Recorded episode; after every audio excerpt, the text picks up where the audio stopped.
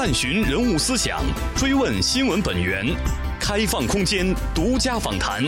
CRI Face to Face，CRI 会客厅。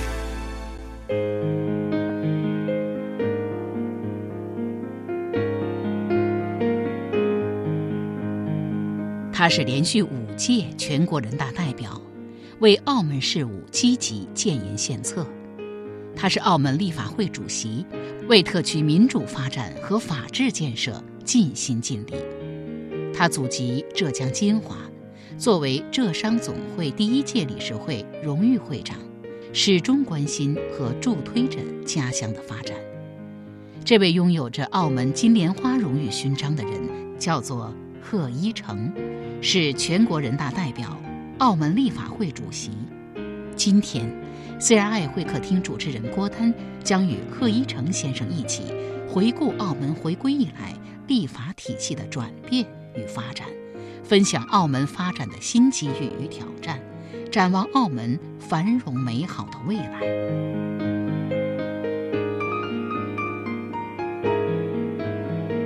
贺主席您好。您好，作为连续五届的澳门特区的全国人大代表啊，这次来到北京参加政协和全国代表大会，应该带来了您的新的建议案或者是议案啊。应该说，往年带来的建议案或者议案都是对澳门特区啊往年或者现在的一个工作的一个梳理，以及对未来工作的一个展望。不知道今年您的建议案或者是议案。是关于什么方面的内容啊？我个人来讲呢，就没有立案，因为立案来讲呢是个法律性的一个一行为，所以我还没有做立案，因为代表团，嗯，大家联名才可以做立案。再另外来讲呢，要三十个代表联名才可以做立案，所以我们澳门代表团暂时来讲，我们没有提法律方面的立案。啊，那我们有很多对部门的建议、批评和意见，嗯，啊，带来了澳门居民对这一方面比较关注的问题。我个人来讲呢，还是沿了我们现在我们总理的政府工作报告里面去年提出来的粤港澳大湾区的发展，啊，这个发展来讲对澳门来讲是个新的机遇。那我们在这个发展的机遇下面呢，我们提出我们的看法。我个人呢，就对这一方面在三地啊粤港澳三地的物流人流方面的通关便利化等等，我提出我的建议。第二来讲呢，就是对于我们在三地的有关金融体系的方面啊，能够怎么为澳门的金融体系能够发展在三地里面，也做了有关的建议。第三来讲呢，就为澳门在横琴的中医药园的可延续的发展，在澳门能不能够生产我们中医成药这一种方面呢，我们也做了有关的建议。啊，这个三地粤港澳，我们知道是二零一七年，去年在政府。工作报告中啊提到的这样的一个粤港澳这个湾区的这样一个大区域的建设，那么今年的政府工作报告同时更加细化了对粤港澳战略的实施。讲的更加具体了。刚才您提到的这个带来的这个建议案，啊，是有关这个粤港澳通关便利、金融便利的。呃，我们在这个最近的一些报道中也发现，就是在粤港澳，包括我们的粤港澳大桥啊，通车啊，或者是人员往来的过程中，可能会遇到一些通关上的不一样，或者是甚至于是开车的这个方向的不一致啊，是不是？呃，有很多这个具体的问题需要这个事无巨细的要解决，是吧？所以您的。建议案是关于什么样的具体内容？呃，也是在物流上面的通关方面的。刚才所提到的有关我们港珠澳大桥已经造好了，嗯，那现在就是三个关口方面的协调的工作还没有落实好，所以这也是我们比较关注的。因为三个地方有三个地方的不同的法律体系，嗯，啊，内地我们有自己的法律体系，澳门有自己的体法律体系，香港有，特别香港它是英美法。普通法的法律体系，就是比较三个体系混淆在一起之后呢，这牵连到人流、物流、保险怎么去保险？刚才讲了发生问题谁谁来处理？这种我看都可以解决，因为在当年我们搞呃深圳与香港的西部通道的时候，我们已经参与讨论过，之所以方向性啊和保险呢，这种都可以解决。现在就是三地的车怎么去进入对方的？范围境内这一方面是有一个还没讨论好，有个配额制度啊，啊，这个有关的数量的问题呀，啊，有关像我们澳门三个地方，我们面积最小，但是我们在我们的有关的关于港珠澳大桥的边防这个边境站呢，我们建的最大面积。我们光是能够让人家停车的车位有七千多个车位，嗯，但是香港那边到现在还没有一个车位，啊，那你珠海也没有车位，那我们像香港的车，你到澳门你可以停在我们的停车场里面，再转乘我们的其他的 shuttle bus 啊，这样可以进到城里，到澳门市区还是到珠海市区，但是澳门的车到了香港咋办呢？嗯，啊，他没地方给我们停留，那那我们的澳门的车都上不了桥了。所以这也是我们所面对的一个困境。嗯，啊，香港那边也配合，他们最近讲要要准备造点停车场出来。那这个桥的投资这么大，啊，希望能够真的发挥这个桥的作用，这都是我们所关注的事情。嗯，啊，珠海方面问题不大，它珠海可以，它只要有两地牌，它可以进去。但是问题在澳门和香港这两方面怎么去协调？嗯，好，还有对等性。啊，你来了，你你进入我这里可以停车，我进到你那里连停车都不能停，上桥都不能上，澳门居民怎么想？啊，也是一个困难的地方，所以这种要要我们在协调解决之中。嗯，您刚才还提到了一个带来的建议案，内容之一是有关中医药的。对啊，为什么提到了这个中医药的这样的？这个去年我们澳门代表团，我们已经有一个集体啊建议案给了国家啊有关的部门，国家的有关部门呢也很书面的。和正面的维护了我们的问题，但是也没解决问题。嗯，啊，我们现在很多碰到很多问题，都是大门开得很好，但是里面的小门还是太多。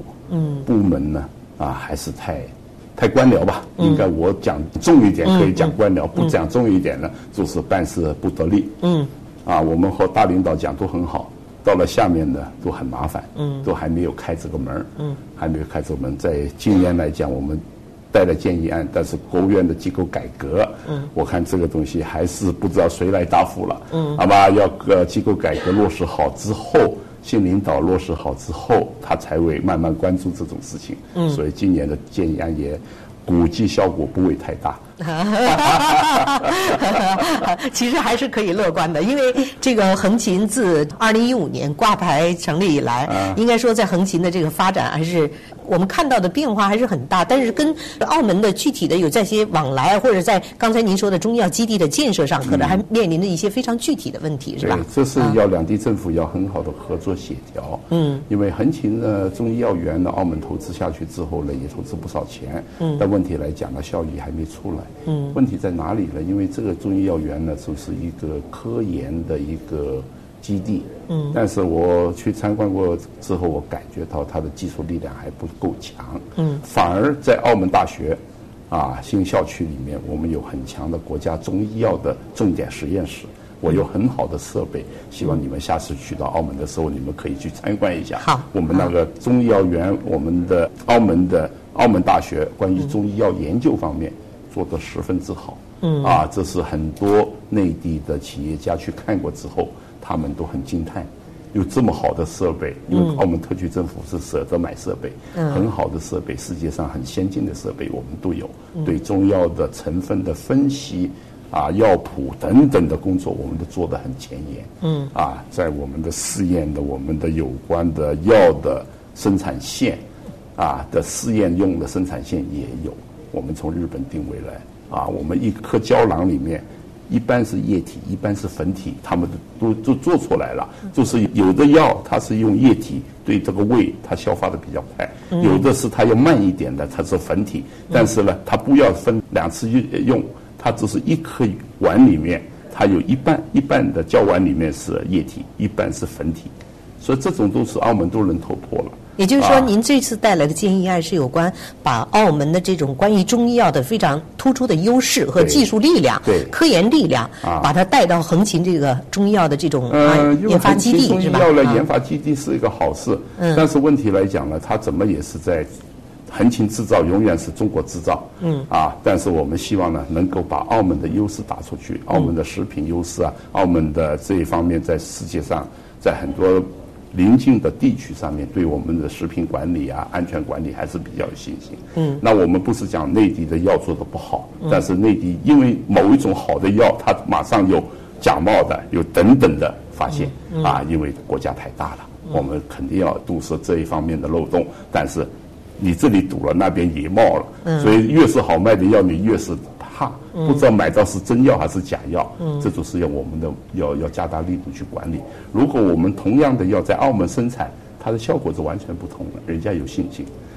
啊，人家有信心，特别我们的东南亚地区，我们的普语系地区很多的华人，啊，特别是普语系地区的非洲，我们屠呦呦呃得奖之后，我们知道我们中国的中药可以解决了很多问题，所以在我们在普语系国家很多都在非洲，他们也买不起很贵的西药，但是对中国的中成药他们都很感兴趣，那这就是我们发展的机遇，啊，说澳门现在我们中央要求我们做。多元化的发展，那我们应该多想一点。其实现在内地对这个药品抓得很严，是抓管管理的很严，但是仍然就是说能够在树大有枯枝嘛，这么大一个国家你走不了。你包括你在美国也有假药，在欧洲也有在打击这个问题，终有有一部分人他们冒死为做这个药，不管人家的身体健康的问题。嗯，所以这是我们要关注的。嗯，所以这次带来的建议案实际上是啊，一个是中药，一个是。横琴中医药园和内地的中医药的成药的这种技术力量，再结合澳门澳门大学，这三方面结合之后，能不能澳门搞个生产基地？嗯，啊，做药这样子就是我们的，因为做药它全自动化的，嗯，啊，希望在这一方面我们能够发展，但是要得到我们内地的有关部门的啊支持和同意。对，有有的药批呀，能不能够放到澳门生产呢？等等，这行政上面的方向。好吧，对，也就是把这样的非常好的建议，能够有利于内地和澳门的这个快速发展这样一个一个单方面的一个建议嘛。但是行不行得通还是难，我只能讲还是难。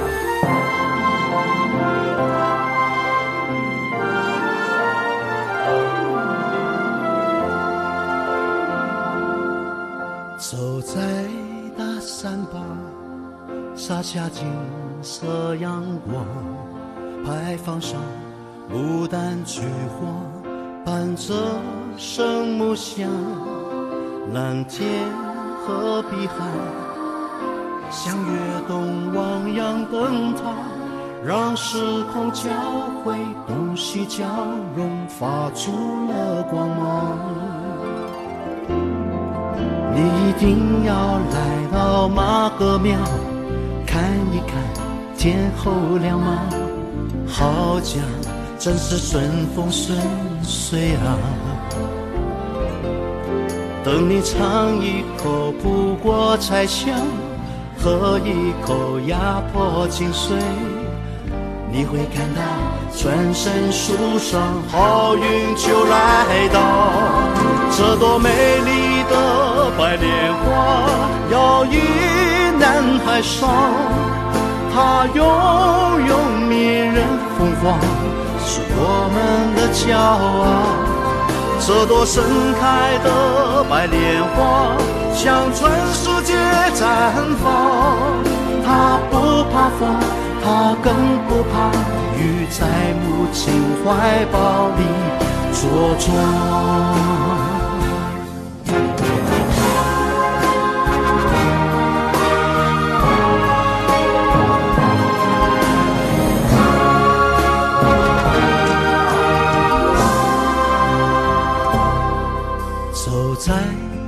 山吧，洒下金色阳光，牌坊上牡丹菊花伴着圣母香，蓝天和碧海像跃动汪洋灯塔，让时空交汇，东西交融，发出了光芒。你一定要来到马哥庙。你看见后亮吗？好像真是顺风顺水啊！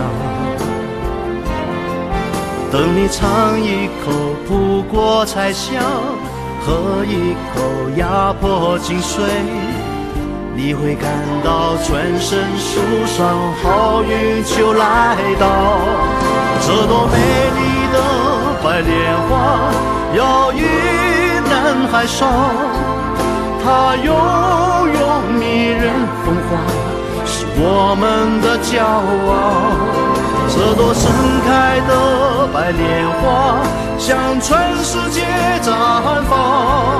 它不怕风，它更不怕雨，在母亲怀抱里茁壮。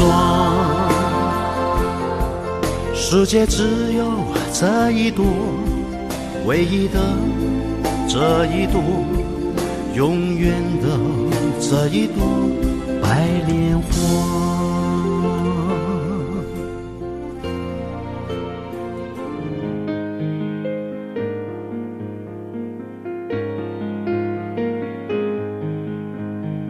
他是连续五届全国人大代表，为澳门事务积极建言献策。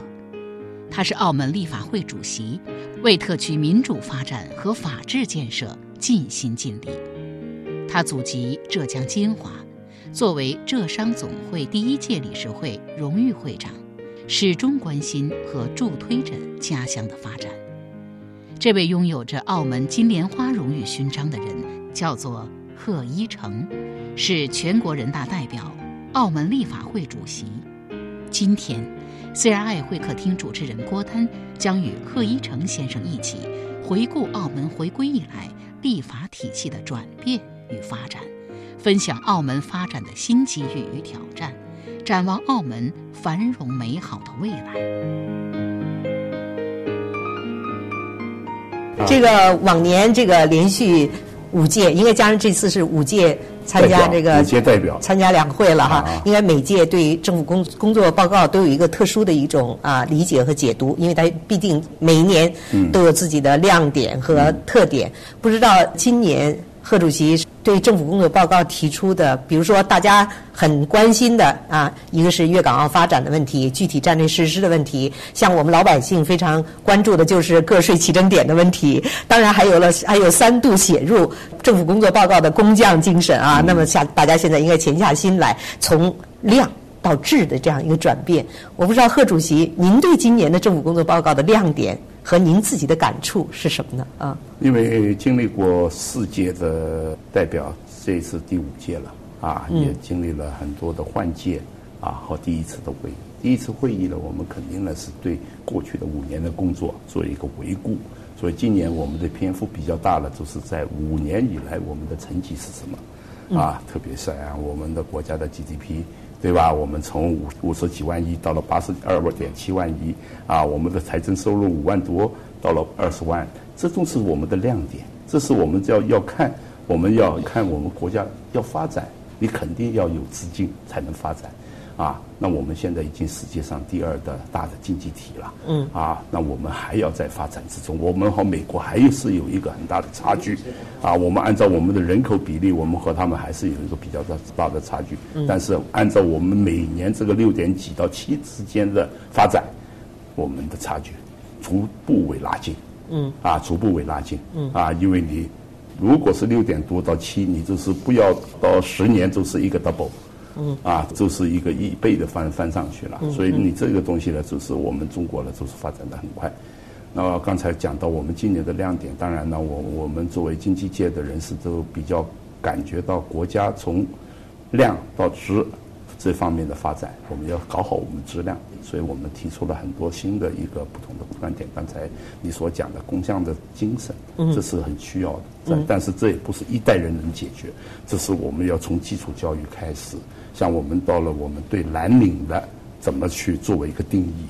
啊，大家现在都喜欢做白领，没人喜欢做蓝领。嗯。啊，在外国来讲，蓝领工资比白领高。嗯。啊，为什么？他是得到了尊重，他得到了他的待遇的尊重和他的收入。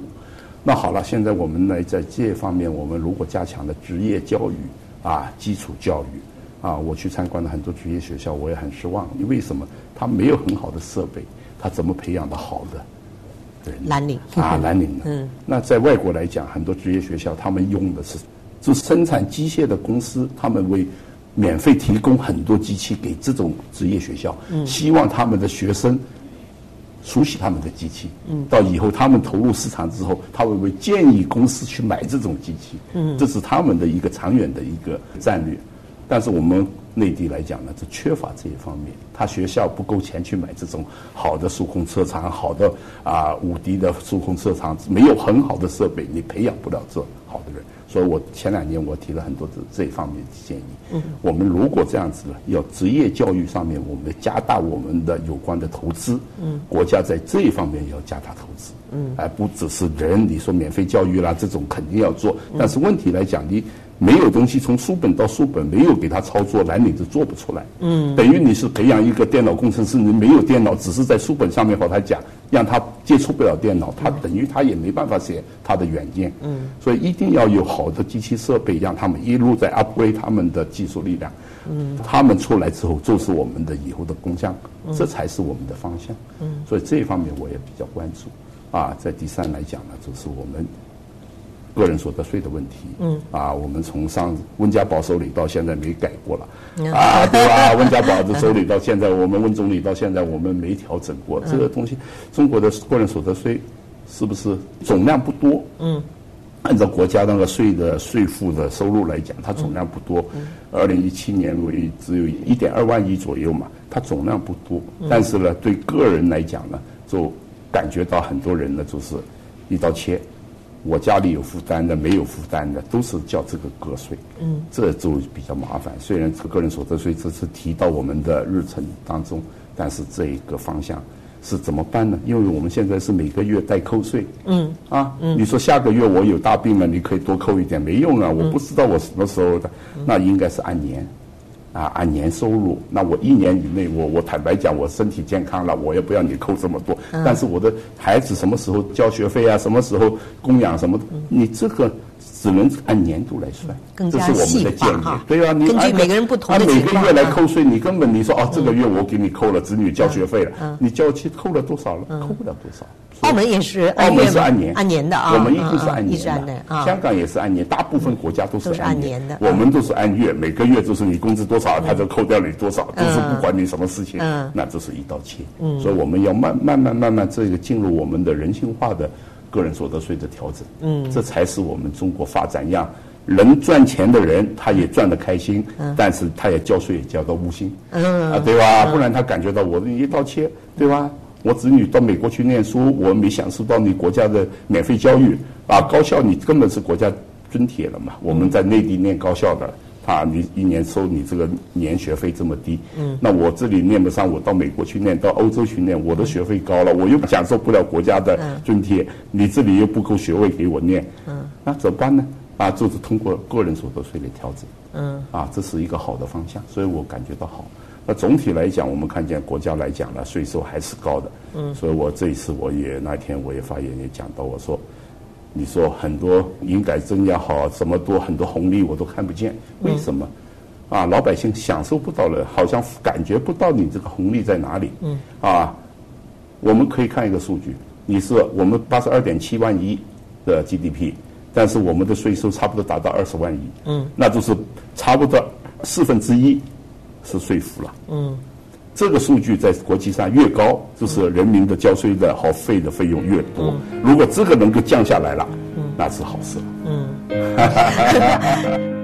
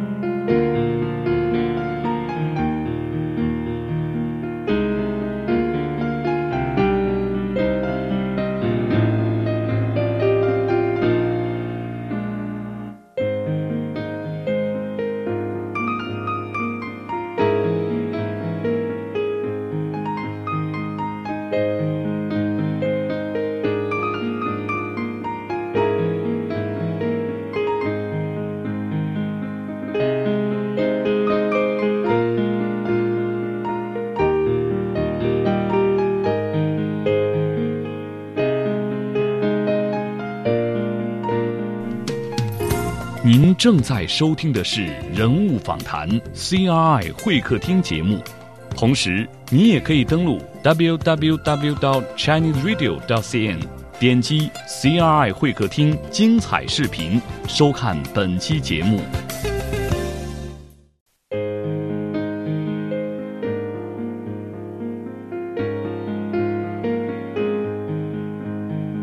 他是连续五届全国人大代表，为澳门事务积极建言献策。他是澳门立法会主席。为特区民主发展和法治建设尽心尽力。他祖籍浙江金华，作为浙商总会第一届理事会荣誉会长，始终关心和助推着家乡的发展。这位拥有着澳门金莲花荣誉勋章的人，叫做贺一诚，是全国人大代表、澳门立法会主席。今天。CRI 会客厅主持人郭丹将与贺一诚先生一起回顾澳门回归以来立法体系的转变与发展，分享澳门发展的新机遇与挑战，展望澳门繁荣美好的未来。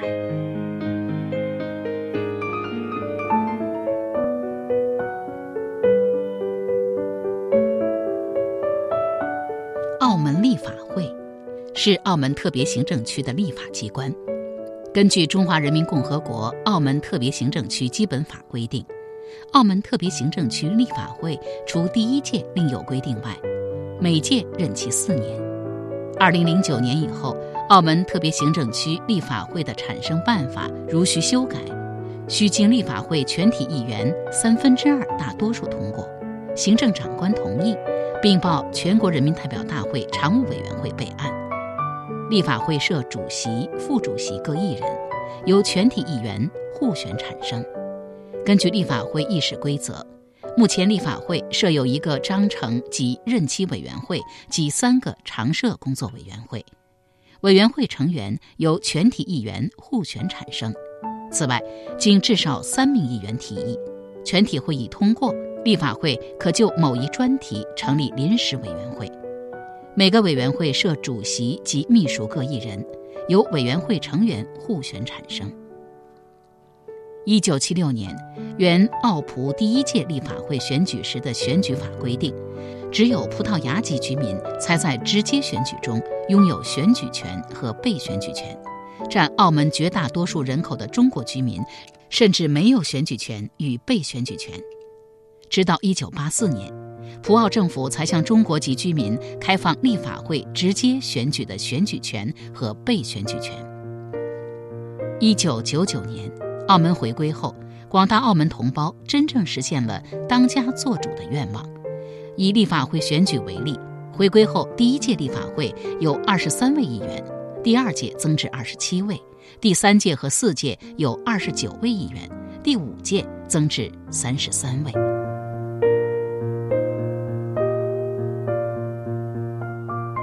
您也曾经说啊，您作为澳门的这个立法会主席，应该说是经历了澳门立法的黄金时代哈。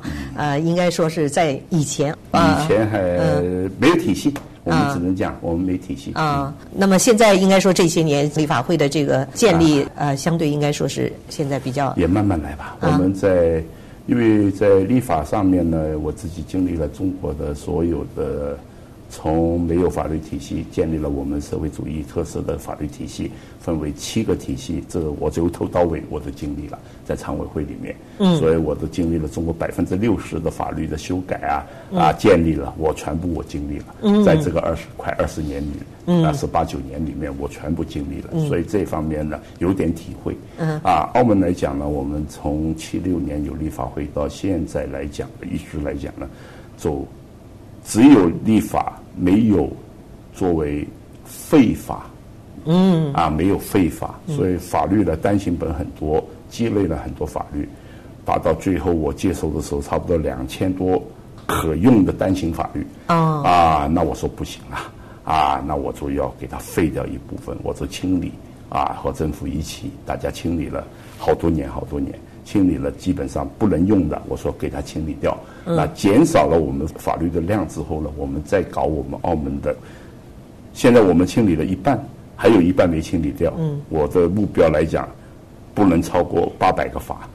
嗯，中国还不到三百个法，嗯，你看我们澳门只六十五万人，我们有八百个法，也不得了了，嗯，对吧？也不得了了，所以我在在清理，因为从两千多个法一直要清理到八百个法是很累的事情，嗯，啊，要把这个法清理掉，清理掉之后，我们再给他建立澳门的法律体系。到底我们哪一方面还缺乏什么法？要修改的，要立的，要废的，啊，要解释的，我们都要做好。这样子呢，我们就不要把这个法律呢无限的每年去增加、增加、增加，这样子不是个好事情。法律打架是最痛苦的啊啊！法律打架是最痛苦。怎么叫打架了？以前立的法你忘了，今天又搞一个法。那以前拿这个这个法又没有废掉，那个法又能用，这个法又能用，两法之间就自相矛盾了啊！这就是我们最痛苦的事情。嗯啊，所以这要我们要做好。啊，依法施政，你就是依法个法在哪里？嗯，不是多就好，啊，要量，也是讲那个量和质量。对，啊，这是我的看法。这次人大一个非常重要的议题就是修改宪法。嗯，那么这次国家的宪法也进行了二十多处的修改。嗯，二十一处，二十一处的修改，嗯，应该大家都有很多解读哈。作为立法会的主席，您如何解读今年的宪法修改？嗯。我是零四年参与过宪法的修改，我很荣幸了，人生里面第二次参与国家的宪法修改。那次宪法修改了，我们建立了、订立了我们有关的私有财产。因为那时候我们在讨论物权法的时候，我们讨论不下去了。嗯。啊，因为在宪法里面我们没有私有财产的定义。嗯。所以那时候是我们还是共有财产的一个定义，没有真正的私有财产。那物权来讲，它只是靠私有财产，才是物，才是权。嗯。啊，你没有这两点，没有这个定义，宪法没有这个定义，你怎么去立了？嗯。所以后来我们就要改宪法。所以上次零四年我们就把这个宪法改了，对，啊，改了之后呢，就订立了中国私有财产的合法性，啊，合法性，这就是一次。那这一次来讲呢，我们最主要是把。共产党领导写进了有关的序言里面，但是这一点呢，在原来也是在在序言里面有的，但是这次呢，开宗明义把它写在条文里面了。那中国共产党说是执政党嘛，让你写进去，再另外把我们十六大以来的科学发展观和我们十八大以来的习近平的新时代的中国特色社会主义这个思想也写进去，这是建立了我们国家整个从。建国以来，我们的有关的法律、有关的指导思想是什么？嗯，对吧？这也是很重要的。一个国家都有个思想，都有个中心点，有个奔头才行。嗯，所以这一方面呢，我们对宪法的修改呢，我是从草稿啊，常委会讨论的时候，我已经我已经参与了啊，我已经参与了啊，所以一直都在参与，所以我一早都知道，但是不能讲，不能讲，所以 到到了这一次要公布了才行。所以 宪法的修改来讲，亮点。很多人都集中在国家啊主席的任命权，这个三体合一没有好争议的事情。另外来讲呢，我个人比较注重还是监察法的建立，监察委员会。对，原来没有的。这个监察委员会呢，就是加大了对国家享受公帑的人。的管理对啊，所以今天上午我们监察法也讲得很清楚，我们已经讨论了两次了，在常委会里面，所以我都比较清楚。嗯啊，也按照我们常委的意见来讲，修改了很多，社会意见也修改了很多。那下午我们还是要继续讨论这个有关的这个监察法，这就是我们的宪法的亮点。嗯，那天我是。执行主席，所以我看见了我们的党和国家领导人在上面投票，我看见全体两千多代表在下面投票，我也看见主席团成员、各省的主要领导都在投下了庄严的一票，高兴啊！那反对票也很少，就是高票通过了我们的宪法，就是民心所向，嗯，这是好事。作为一个亲历。修改宪法过程的人，可能看到这一刻，心情跟跟别人还是不一样的哈。对，是。所以现在呃，在澳门的立法过程中，您觉得现在主要面临的问题就是要梳理、要废除、要废除啊，要进行为主啊，废部分。再另外来讲呢，因为澳门来讲呢，它原来是沿着葡萄牙的法律来讲呢，我们有很强的民法典，嗯，我们有很强的商法典，我们有很强的诉讼法典。啊，刑法典等等，我们有五大法典，嗯，那我们已经很齐全的，嗯，但是我们没有很好的利用好，嗯，啊，法典没有利用好，嗯，啊，所以我就是很反感他们常来修改法典，嗯，我说法典不可能单独一条一条这么一下子抽这一条修那一条修，我很反对，因为讨论法典的时候我们很辛苦的，我估计啊，他们当年讨论法典，一本法典两千多条。啊，法典两千多条，它前后的呃那个法则也好，那个定义也都是很有科学性。嗯，啊，你突然之间你现在抽某一段出来，就加重也好，加强也好，你对其他的就是不平衡的、不 balance，都可能是这边翘起来了，这边低下去了。就说五个法典里面各取一部分，断章取义了，对了，最怕的这一点，所以我和政府常在研究这点，我尽量不要是。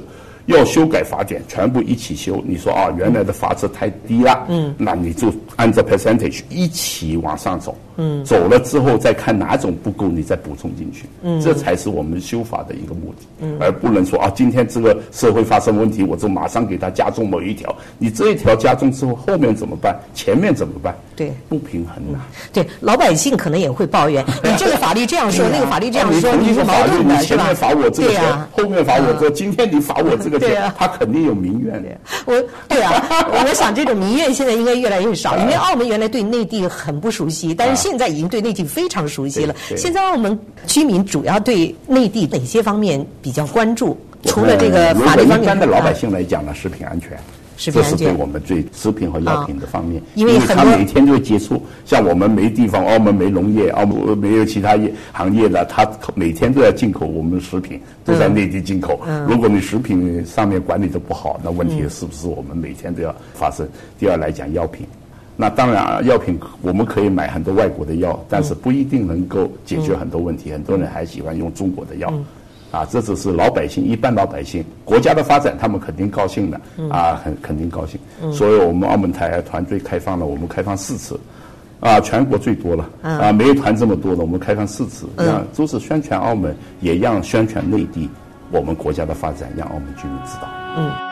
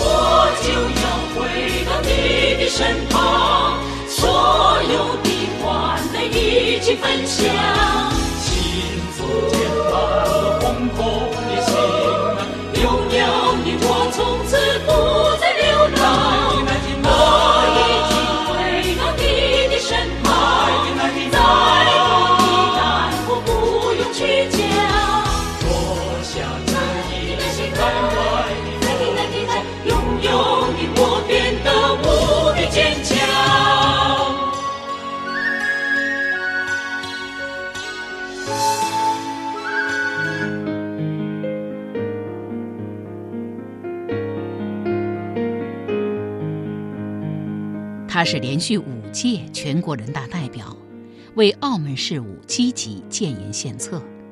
他是澳门立法会主席，为特区民主发展和法治建设尽心尽力。他祖籍浙江金华，作为浙商总会第一届理事会荣誉会长，始终关心和助推着家乡的发展。这位拥有着澳门金莲花荣誉勋章的人，叫做贺一诚。是全国人大代表、澳门立法会主席。今天，CRI 会客厅主持人郭丹将与贺一诚先生一起回顾澳门回归以来立法体系的转变与发展，分享澳门发展的新机遇与挑战，展望澳门繁荣美好的未来。我知道您的经历之一，刚才你也提到了啊，浙江，您是应该说是祖籍是浙江金华是吧？义乌啊。哦，义乌啊，我们知道金华地区啊，金华地区义乌义乌市，现在啊，对，以前是县。因此，所以你也作为这个浙江商会的第一任的理事长是吧？呃，名誉会长。名誉会长。马云叫我做所以呃，最后选择上大学，甚至于都选的是浙江大学来读机电是吧？深造。深造啊啊啊！选择的是机电专业是吧？我是那时候搞工业嘛，比较喜欢那种啊啊！我是搞工业出身，我不是搞法律出身，所以我比较喜欢是是机电方面的发展。我是搞工厂的啊，做模具啊，做机械的，做光伏板的，我是做很多行业，所以我对机电我比较喜欢，就是这一点。那现在这些企业还呃，现在这企业有一部分还在生存当中啊，交给家里人 管理了。从企业到。立法会主席的这样一个转变，您最大的感触是什么？嗯，怎么讲呢？很很痛苦的事情。很痛苦的事情，因为在企业自己一个人说了算。嗯。到立法会你要听了大家的意见，还要担当责任。责任没所谓，但是问题有的事情不是自己可以能控制。啊。啊，因为你要大家议员同意才行。啊。议会就是一一个小社会，代表各方面的利益在那里博弈。嗯。啊，议会就是个博弈的情况，你是。哪一方面的代表，我就在先争取在我的后面的投票人的利益，这就是大家在那里博弈，嗯，啊，最后取得一个平衡点，嗯，这就是议会啊，不是，就像我们全国人大代表，大家同一个目标很简单，我们那里就是个博弈。啊！但是我想，这种博弈这么多年来，对您来讲已经是一个说博弈的过程，可能很纠结，可能很矛盾。但是博弈的结果，其实是还给大家带来的是福音吧？啊！呃，只要你还是不要为了个人的利益，还是不要为某一小圈的人的利益，还是为了主要老百姓的利益，我还还能够取得平衡，老百姓还理解的。嗯啊。从企业家到立法会，怎么跟立法去结缘的呢？我们也很好奇。主要我是原来就是参与了全国人大代表大会，当了人大代表。我是两千年澳门就是一九九九年十二月二十号违规，两千年我们才成团。以前我们澳门团没有的，没有澳门团的，没违规，我们没有澳门团。香港是九七违规，九八成团；澳门是九九违规，两千成团。对，那时我是第一批选上当人大代表。嗯，那第二年呢，就把我补充到常委会，因为何厚华先生呢，他不能再当常委了。嗯，啊，因为他是特首。嗯，啊，他不能当常委，原来是他当常委，那他把我补上去了。把我补上去之后，这一路之后法律就是打上交道。啊，那就就是这么从人大这里再回到立法会啊，所以这一路走来，你就是法律，就是我自己也永远没想过和法律打交道啊，因为自己不是念法律的，怎么和法律去打交道？因为以前想法律是深不可莫测的一个东西，很高尚的，嗯。啊，嗯，现在讲法律就是一般的我们人的行为的一个规范啊，没什么大了不起，就是人的思维。你能想得到的就是法律，就是合法的思维，就是你不合法的超过了，你就是违法，就是这么简单。以前呢，想想法律，哎呦，很多理论基础，我们给那种法律专家搞懵掉了。哦，这个拍那个拍，这个基础那个基础，我每天在看他们的书，看到我自己都不懂了。啊，后来就有一个法律专家和我讲，哎呀，法律就是人的行为，只要你感觉这个行为是对大部分人有利益的。这就是一个好的行为。嗯，啊，之所以之所以有对法律修正，是这个时期不适用于以前的那个时期的一些做法。对，啊，当时的他以前立的时候，他肯定是有某种时时间段，他要立这个法。嗯。但是过了这个时间段，你根本没有这个作用了，要么修改，要么取消。嗯。啊，这就是我的看法。嗯。啊，因为行为都已经变了嘛。嗯。现在有网络了，现在有什么了？你还是拿以前那种，你怎么去管它呢？嗯。你在新闻法你就管不了了。你网络，你说哦，新闻法缺少网络，你就等于不要管了。嗯，你要按照今天来讲，嗯，是吧？所以我们有网络安全法，为什么就是这么而来？嗯，无论从哪一方面，应该说是从立法方面，从这个两地的交流方面，都有了现在说是应该是不可小觑的一个大的一个发展。现在我从这个珠海进澳门，那简直是下了高铁进澳门，是吧？从太简单了，是吧？老百姓很简单，很简单不简单。哦，对，澳门以它因为以博彩业为主嘛，对，银行资源到澳门都难呐，啊，这是对的。但是我相信，呃，两地的交流，大家肯定不是着眼于博彩业，是吧？实际上，我就最近一次去澳门，我倒觉得，呃，除了博彩业之外，其实你去看一看它的历史，是吧？它的很多。第一来讲呢，我们中中中葡的中欧的历史；第二来讲呢，这两年我们的服务业发展也不错。你好好品尝一下澳门的吃，我们比任何地方要好。啊，吃的东西比任何地方都好，真的。你香港、北京、上海，你去和我们澳门的吃的文化去对比，你没有我们的水平。真的啊，真的。我倒听我们驻澳门的记者站的记者这么跟我说，但是我是始终心里还是抱着一种啊疑问，因为实在中国或者实在广东或者实在，但是好像没还没有说实在。以前没有，现在有。现在有了。为什么？我这次就有感受。最主要是有钱。他请的好厨师啊，香港的有名厨师都在澳门，啊。啊，所以这这就是资本能够决定很多事情。资本的力量。啊，资本的力量。以前澳门吃都是小吃很多，今天来讲，你到大酒店里面、金碧辉煌里面吃的菜啊，真的水平不同。啊，你这法国餐，如果说很好的法国餐，你可以去试一试；你可以试试很好的意大利餐，嗯。你很好试试我们和其他很多很好的餐。嗯，真的。法国人到澳门试过澳门的法国餐，都感觉到和法国完全不同。他感觉离澳门太高级了，嗯啊，太高级，因为他法国没有这个消费水平，嗯，没有这个消费。这是澳门近几年的这样一个变化吧？对，这个五年，近五年，这个五年啊。那这是实际上也是回归之后的呃，就是博彩业开放之后，我们服务业提高了嘛，嗯，服务业提高了，嗯啊，真的，澳门，所以我们要多宣传我们吃的文化。啊，吃的文化真的很好。我香港、澳门，我的两边我都有住，但是到香港怎么吃，我都想你们已经和我们没办法比了。以前我们在香港吃，现在回到澳门吃。哦，现在是有优势了你香港很好的法国餐厅，后来我讲啊，OK 了。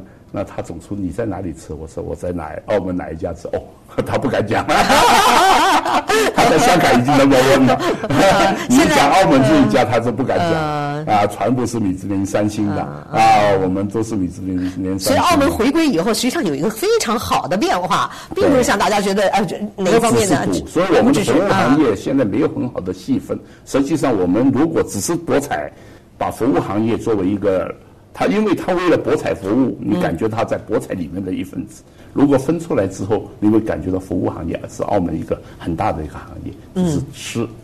嗯，三千万游客你要吃多少东西啊？嗯，对吧？三千万游客啊，你百分之十能够吃得起的人，你就不得了了。百分之一你是三十万的，嗯，对吧？百分之十三百万的人能吃的啊，百分之九十一般的消费好了。预期不得了了。啊，别看澳门是一个相对小的一个地方，而且好像人口只有六十多万，实际上它的重要的、不可取代的位置还是很凸显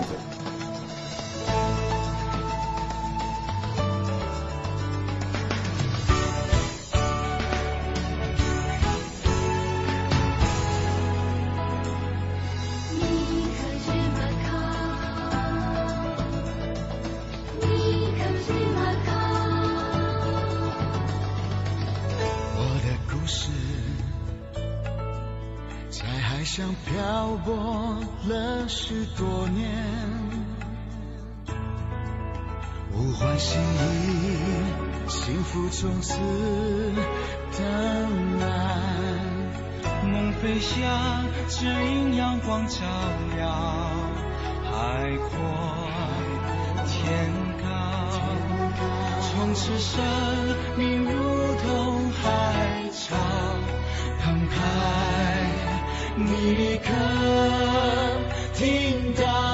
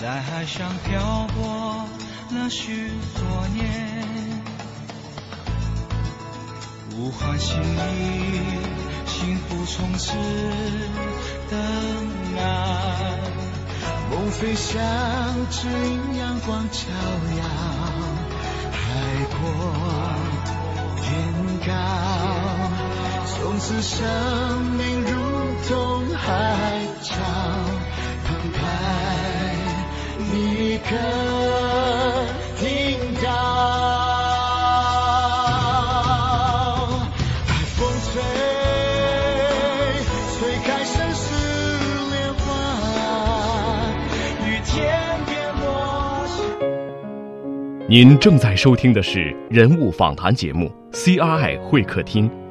我们的 email 地址是 china at c r i dot com dot c n，同时你也可以拨打录音留言电话八六幺零六八八九二零三六，期待您的留言。